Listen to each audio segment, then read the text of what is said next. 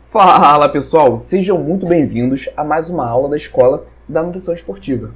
Meu nome é Igor Nirister, eu sou nutricionista e o tema da nossa aula de hoje é como funciona a prescrição de sinefrina e morosil para emagrecimento.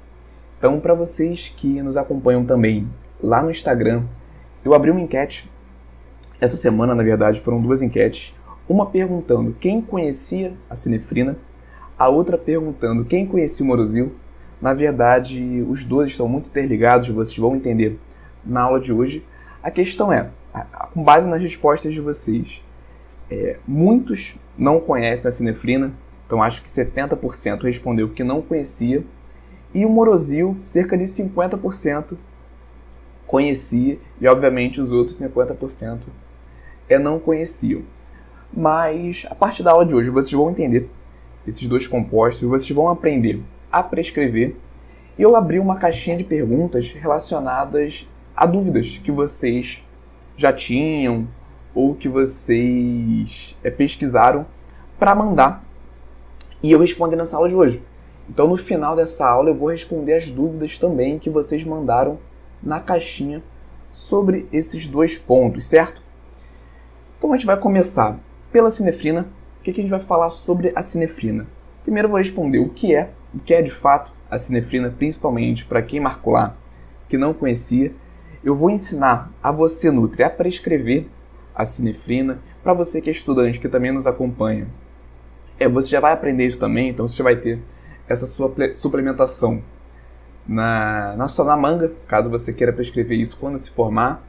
Quais são os mecanismos de ação, como que funciona a sinefrina no nosso metabolismo e aqui o ponto principal, se vale a pena ou não suplementar para o nosso paciente, né? A gente vê aí na, na literatura dezenas de suplementos que na teoria eles têm uma aplicação, mas quando a gente vai para a prática clínica é, acaba sendo uma suplementação irrelevante. Então, sem dar spoiler, eu vou chegar nesse ponto da aula de hoje, mas sobre a sinefrina é isso que nós vamos falar. Primeiramente, o que é a sinefrina? É um composto termogênico bastante conhecido.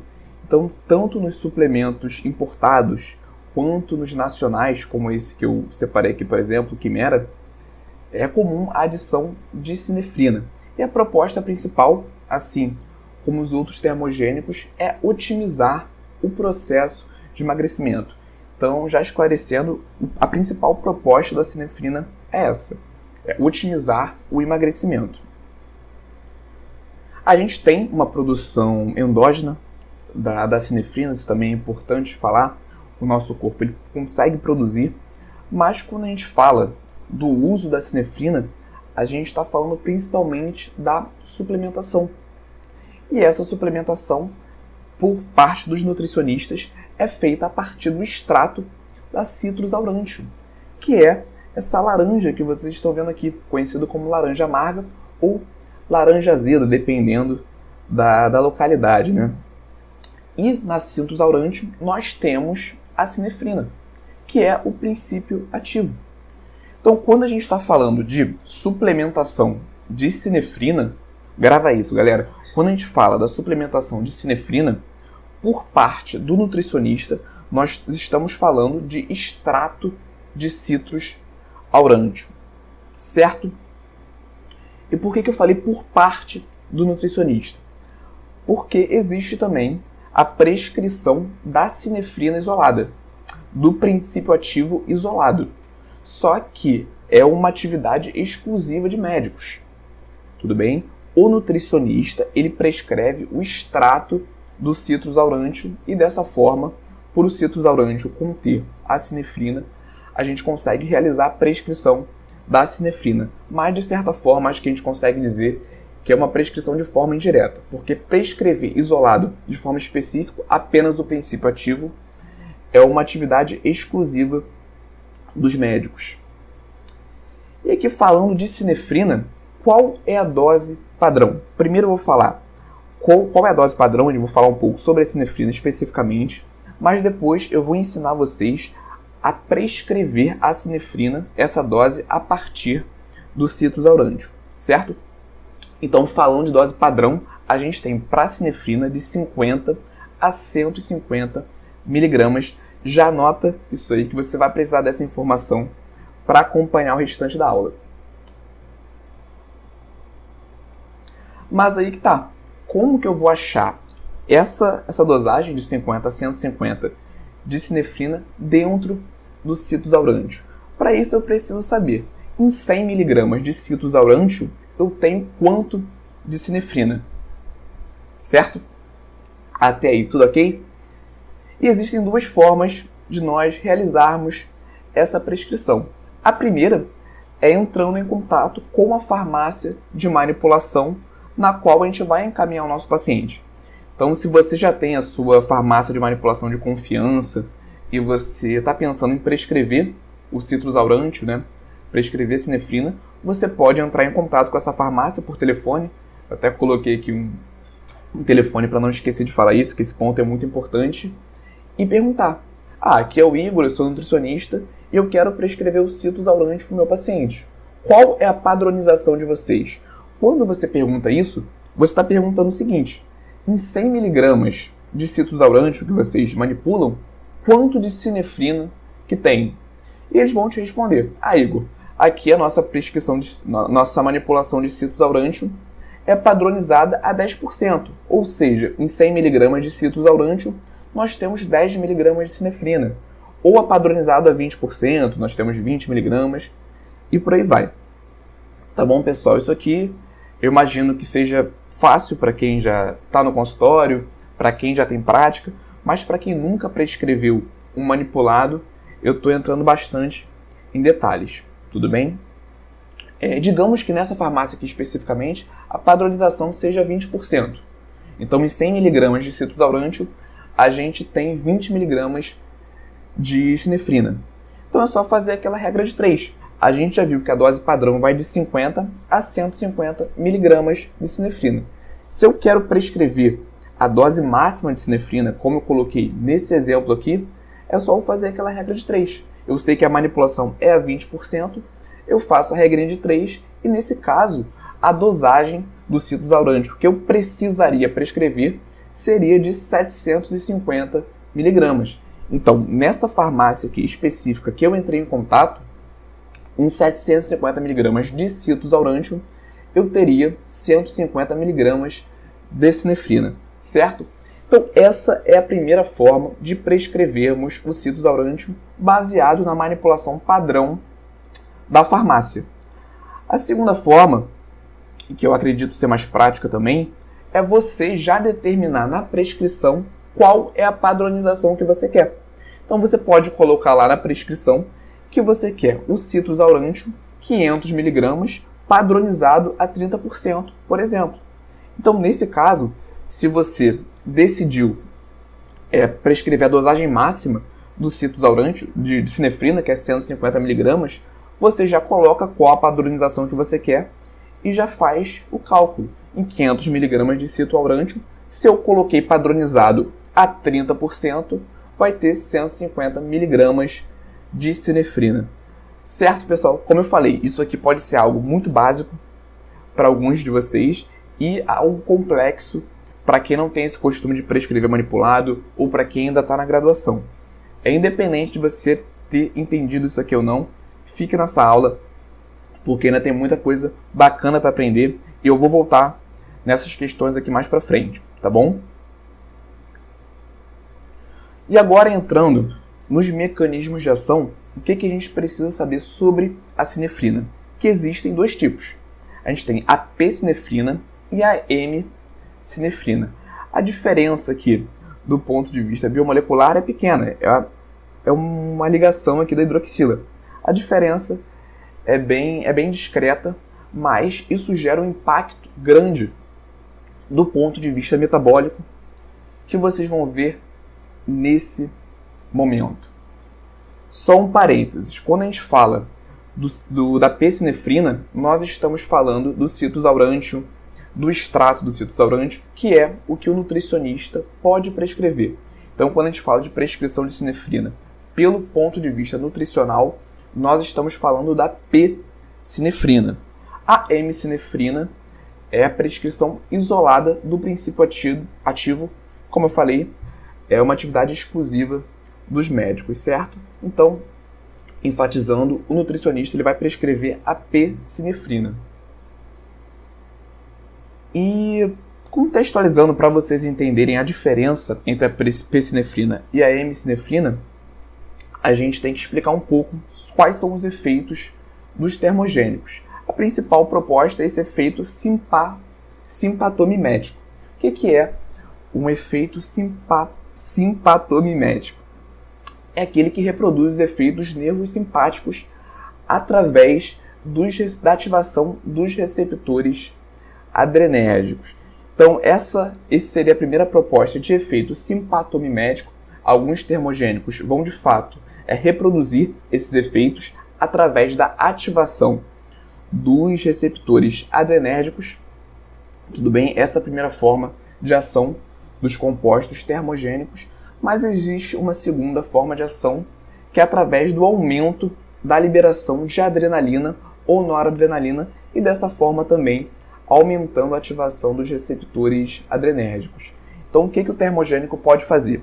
Ele pode aumentar a ativação de receptores adrenérgicos ou ele pode aumentar a liberação de adrenalina e noradrenalina.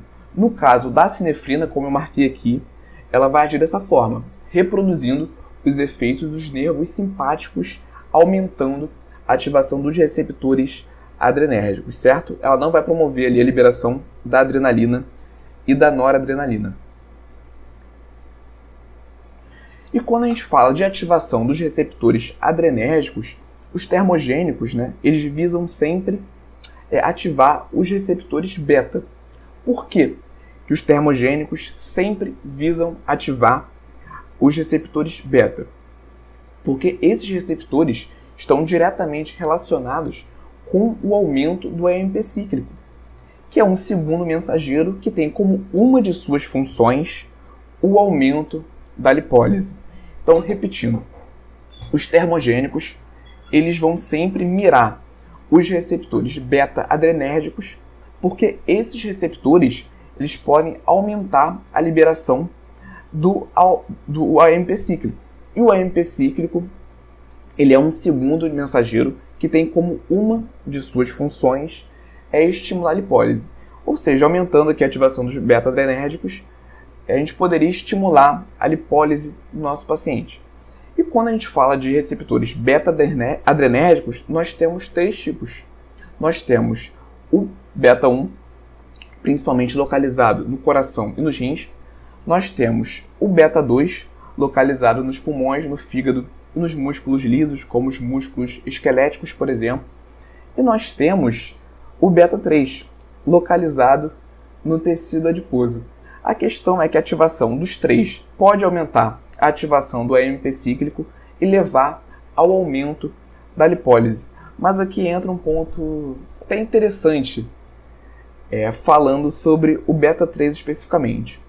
Porque quando a gente fala do beta 1 e do beta 2, quando esses receptores adrenérgicos eles são ativados, nós temos consequentemente alterações cardiorrespiratórias, como por exemplo o aumento da frequência cardíaca, o aumento da pressão arterial. Então, prescrever termogênico acaba sendo muito delicado quando a gente está falando de um paciente que tem uma sensibilidade é, a estimulantes, aquele paciente que não pode, por exemplo, tomar muito café, que tem crise de ansiedade, que sofre de insônia. Então, para esses pacientes, a gente sabe, a gente tem a clareza que a gente não pode prescrever nenhum estimulante, porque isso pode ter um efeito negativo, como esses que eu coloquei aqui na imagem. Só que, quando a gente está falando da ativação dos receptores beta 3, que estão localizados no tecido adiposo, a gente tem os efeitos relacionados ao aumento da lipólise, relacionados ao aumento do MP cíclico, só que a gente não tem alteração na frequência cardíaca nem na pressão arterial. Então, olha que interessante. Talvez seja uma, uma possibilidade nós prescrevermos termogênicos que tem uma maior afinidade com o receptor beta-3 adrenérgico para aqueles pacientes que têm uma maior sensibilidade alterações cardiorrespiratórias. Então, quando a gente está seguindo essa linha de raciocínio, a gente pode falar da pessinefrina, porque a pessinefrina, a partir do extrato da citosaurantio, ela tem uma maior afinidade com os receptores beta-3 adrenérgicos localizados no tecido adiposo, enquanto a hemisinefrina ela vai ter uma maior afinidade com os receptores alfa-1, alfa-2, beta-1 e beta-2. O que, que isso quer dizer? Que a hemisinefrina é, provocaria aquelas alterações cardiorrespiratórias relacionadas a esses receptores adrenérgicos, enquanto a pessinefrina, que é o que o nutricionista pode prescrever através do citrus aurântium, teria uma maior ligação com o tecido adiposo. Dessa forma, ela poderia estimular a lipólise sem ter aqueles efeitos colaterais relacionados ao aumento de frequência cardíaca e o aumento da pressão arterial. Certo, Nutri? Então, essa é a principal diferença entre a pessinefrina e a hemisinefrina. É, por mais que a diferença biomolecular seja pequena, é, a diferença fisiológica ela é bem considerável.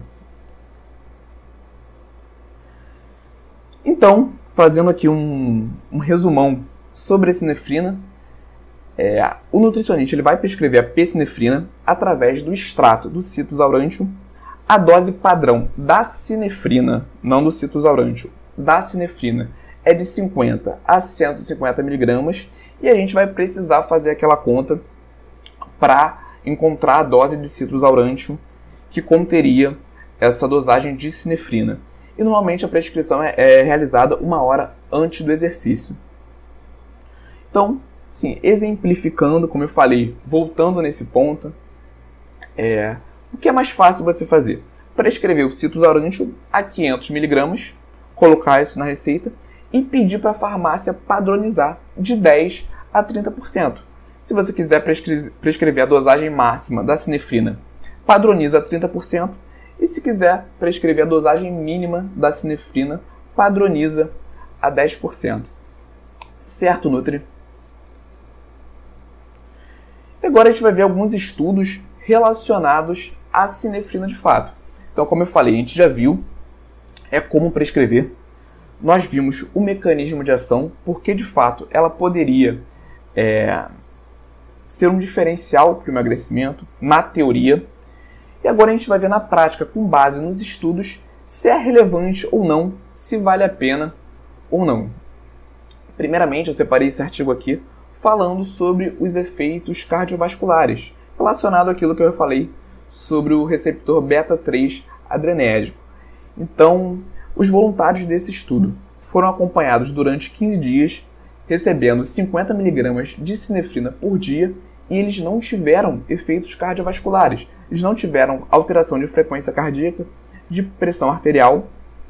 Inclusive, eles utilizaram eletrocardiograma para monitorar esses pacientes. Isso reforça que, para aquele paciente que eu tenho, que eu atendo no meu consultório, que tem uma sensibilidade ao termogênico, que eu não posso prescrever outros termogênicos, talvez esse seja um bom candidato para receber é, uma prescrição da sinefrina. Ele não teria esses efeitos é, colaterais. Mas para isso, obviamente, a gente tem que saber se a suplementação de sinefrina vale a pena para o emagrecimento. E é isso que esse estudo aqui analisou com base na TMR, que é a taxa metabólica de repouso. Então foram avaliados 50 participantes divididos em cinco grupos. É a TMR desses pacientes foi avaliada através da calorimetria indireta, né? E a suplementação foi realizada 75 minutos antes do treino. E agora eu vou apresentar para vocês quais foram, esse, quais foram esses grupos. Foi um grupo placebo, outro grupo que recebeu 50 mg de sinefrina, e aqui eu já adianto que esses são os principais grupos para gente, já que a gente, nossa aula é sobre a sinefrina, mas só apresentando os outros grupos. O terceiro grupo recebeu 50 mg de sinefrina mais 600 mg de naringina. O quarto grupo, 50 mg de sinefrina mais 600 mg de naringina. Mais 100mg de esperidina e o último grupo, 50mg de sinefrina mais 600mg de naringina mais 1000mg de esperidina. Qual foi o desenho do estudo, né? Os pacientes, os pacientes não, os voluntários, passaram a noite em jejum. Em seguida, eles realizaram o teste por calorimetria indireta para medir a taxa metabólica de repouso. Depois disso, eles receberam a suplementação relacionada ao grupo que eles estavam. E depois de 75 minutos, eles realizaram um novo teste é, pela calorimetria indireta. Quais foram, quais foram os resultados? Vamos lá, primeiramente falando do grupo placebo, porque aqui a gente já tem uma informação interessante. A taxa metabólica de repouso do grupo placebo caiu em 30 calorias. E olha, o grupo placebo não recebeu nada, recebeu um placebo. Por que, que isso aconteceu? Isso é de fato uma, uma adaptação fisiológica. Ele ficou mais tempo em jejum, então ele diminuiu a taxa metabólica dele de repouso de certa forma. Então o grupo placebo caiu a taxa metabólica de repouso em 30 calorias. O grupo que recebeu 50 mg de sinefrina, ele aumentou a taxa metabólica de repouso em 35 calorias. Então, além de não diminuir a taxa metabólica de repouso, ele aumentou em 35 calorias. Então, comparando esses dois grupos, que são os mais interessantes para a gente, a partir do conteúdo dessa aula, é, a 50 mg de sinefrina, o grupo que recebeu essa suplementação, aumentou a taxa metabólica de repouso em 65 calorias em relação ao placebo. Tudo bem? E aqui a gente está considerando é, o ponto alto da suplementação de sinefrina. De fato, ela fez diferença naquele momento. O que, que a gente pode concluir? Que não teve diferença estatística de um grupo para o outro, apenas teve uma diferença de 65 calorias e também não teve alteração na frequência cardíaca e na pressão arterial. Então, resumindo, teve uma diferença de 65 calorias do grupo placebo para o grupo, grupo que recebeu 50 mg de sinefrina. Guarda essa informação, que a gente vai entrar em outro estudo agora, e mais para frente a gente vai comentar se de fato tem ou não relevância clínica. Esse outro estudo considerou também a atividade física, então foram separados é, 12 participantes, 12 voluntários, em três momentos diferentes, né? três grupos diferentes. Em um primeiro momento, eles receberam 100 mg de sinefrina. Em um segundo momento, 100 mg de sinefrina mais 100 mg de cafeína. Em um terceiro momento, receberam é, um placebo. Obviamente, também aqui o mais interessante para a gente é o grupo é 100 mg de sinefrina e o grupo placebo eles realizaram seis séries de agachamento com uma carga de 80% é, de carga para uma repetição máxima. E a suplementação foi realizada 45 minutos antes do teste. 30 minutos após o teste, após o exercício físico, eles fizeram um teste da queima calórica. O grupo placebo, eles tinham uma queima de 2,81 calorias por minuto. O grupo que fez o consumo de 100mg de sinefrina tinha uma queima de 2,98 calorias por minuto. E aqui, é, a nível de curiosidade, né, não teve diferença do grupo que fez o consumo de sinefrina para o grupo que fez o consumo de sinefrina mais a cafeína. O que, a gente consegue já é considerar aqui, a partir desse resultado? Que teve uma diferença significativa do grupo sinefrina em relação ao grupo placebo. Antes, no estudo anterior, a gente viu que não deu diferença significativa. Nesse caso, a gente tem uma diferença significativa. Mas, é, aumentando né, essa, essa queima calórica, colocando como se fosse para 60 minutos, como se fosse para uma hora, estendendo essa queima calórica. No placebo, a gente teria uma queima de 168 quilocalorias. Fazendo aqui uma comparação. No grupo sinefrina, fazendo esse mesmo cálculo, a gente teria uma queima de 178 quilocalorias. Então aqui a gente já começa a observar. Beleza, deu ali uma diferença é, significativa estatisticamente falando. Mas do ponto de vista clínico, será que vale a pena ou não? Porque a diferença foi de 10 calorias, né? Então, realmente uma diferença muito pequena do ponto de vista do emagrecimento. Quando a gente vê essas propostas de termogênico e tudo mais, é, parece que é algo enorme, como se aquilo fosse de fato fazer toda a diferença, mas quando a gente analisa os estudos, a gente vê que essa diferença é muito pequena. Obviamente, uma adesão ao plano alimentar e uma prática constante de atividade física tem um impacto muito maior do que o consumo ali da sinefrina. Então, esse é a primeira observação que a gente faz. Tem relevância clínica? Você pode anotar. Você pode anotar com base nesse estudo ou não o que você acha da relevância clínica da sinefrina. Certo? E agora entrando no Morosil.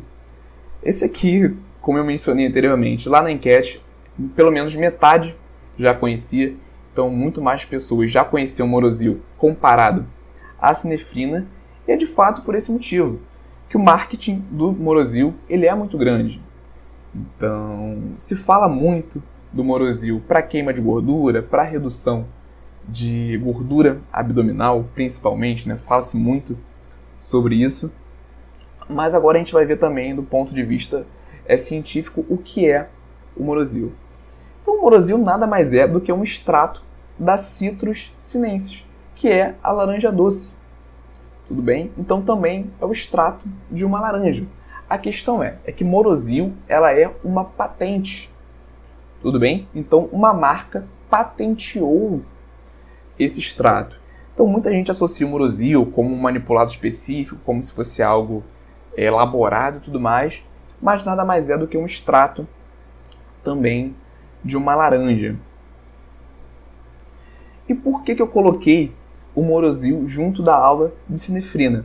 Porque a laranja Citrus sinensis, da onde sai o, morosil de fato, também possui a sinefrina em sua composição. Então, quando a gente fala de morosil, quando a gente fala de Citrus sinensis, nós também estamos falando sobre sinefrina. Então, tudo que eu comentei até, que, até agora, né, desde o início da nossa aula sobre sinefrina também é válido para o morosil. Tudo bem? Então tudo se aplica, a gente está falando ainda da P-sinefrina. E qual é a dose padrão do morosil? De 250 a 500 miligramas é por dia. Falando aqui de uma patente, então quanto a isso a gente não pode é, padronizar, porque a gente já está falando de algo pronto mas a lógica é a mesma. A gente tem a suplementação, a ingestão da sinefrina, a partir dessa ingestão, uma possível, uma possível ativação dos receptores beta-3 adrenérgicos, aqueles que a gente viu que estão localizados no tecido adiposo, possivelmente um aumento do AMP cíclico, que é um segundo mensageiro que tem como uma de suas funções o aumento na lipólise. Então, quando a gente está falando de morosil, quando a gente está falando de citrussinenses, a gente está falando de sinefrina, que provoca tudo isso aqui que a gente veio conversando ao longo dessa aula. E a questão é, existe alguma diferença então da citrus sinensis para citrus aurantium? Da laranja doce para laranja amarga? E aqui a gente pode tocar em um ponto e explicar os detalhes sobre ele. Na citrus sinensis, né, no morosil, a gente vai ter uma antocianina, que é a cianidina 3-glicosídeo, que ela tem como uma de suas funções é inibir uma enzima chamada acil-CoA sintetase. Essa enzima ela está relacionada com o processo de lipogênese, estimulando esse processo de lipogênese. Então, de certa forma, essa antocianina poderia, de forma indireta, reduzir esse processo de lipogênese. Então, existe também essa teoria, existe esse ponto relacionado a citrussinenses, mas ele é muito pouco relevante do ponto de vista clínico. Tudo bem? A gente tem pouca relevância na literatura sobre a inibição de gordura a partir desse processo. Então, quando a gente fala de citrussinenses, reforçando, nós estamos falando ainda da sinefrina, que tem muito mais embasamento e é muito mais consolidada. E aqui o que a gente precisa levar em consideração? Então, para aquele meu paciente que, que eu já estou analisando, que eu acho que essa suplementação de sinefrina se enquadra, qual que eu prescrevo? Eu prescrevo o morosil ou a citrus aurantius. E a questão é, por o morosil ser uma patente, normalmente ela é muito mais cara do que a citrus aurantius. Então, para aquele paciente que não tem tanta condição financeira, vale muito mais a pena você prescrever o citrus aurantium, até porque o efeito vai ser muito similar, porque a gente está falando é do mesmo princípio ativo que é a sidefrina, certo? Até porque a gente não tem nenhum estudo com o morosil que seja de fato extremamente relevante. A gente tem estudos é, enviesados onde existem ali é, conflitos de interesse. Nós temos estudos que não padronizam a dieta, por exemplo, que é um ponto essencial quando a gente está falando de perda de peso. Então, eu não separei nenhum estudo específico sobre o morosil, porque eu acho que vale a pena a gente considerar os mesmos estudos que eu falei é, no ponto da aula sobre sinefrina. Então, seria é, basicamente isso. E esse aqui foi o meme que eu separei para essa aula. Daqui a pouco eu vou colocar lá no Instagram. Mas para você que, que recebeu, que quer assistir essa aula, você já vai entender. A gente, no geral, está falando sobre o mesmo princípio ativo, por isso que eu englobei tudo na mesma aula. Mas o que é importante? Vocês analisarem esses artigos, analisarem outros artigos e vocês também terem a interpretação de vocês se vale a pena ou não a prescrição desses pontos aqui, desses suplementos, desses compostos que nós estamos falando hoje. Então é isso, pessoal. Estamos chegando ao fim. É, muito obrigado para você que assistiu a aula até agora, até o final.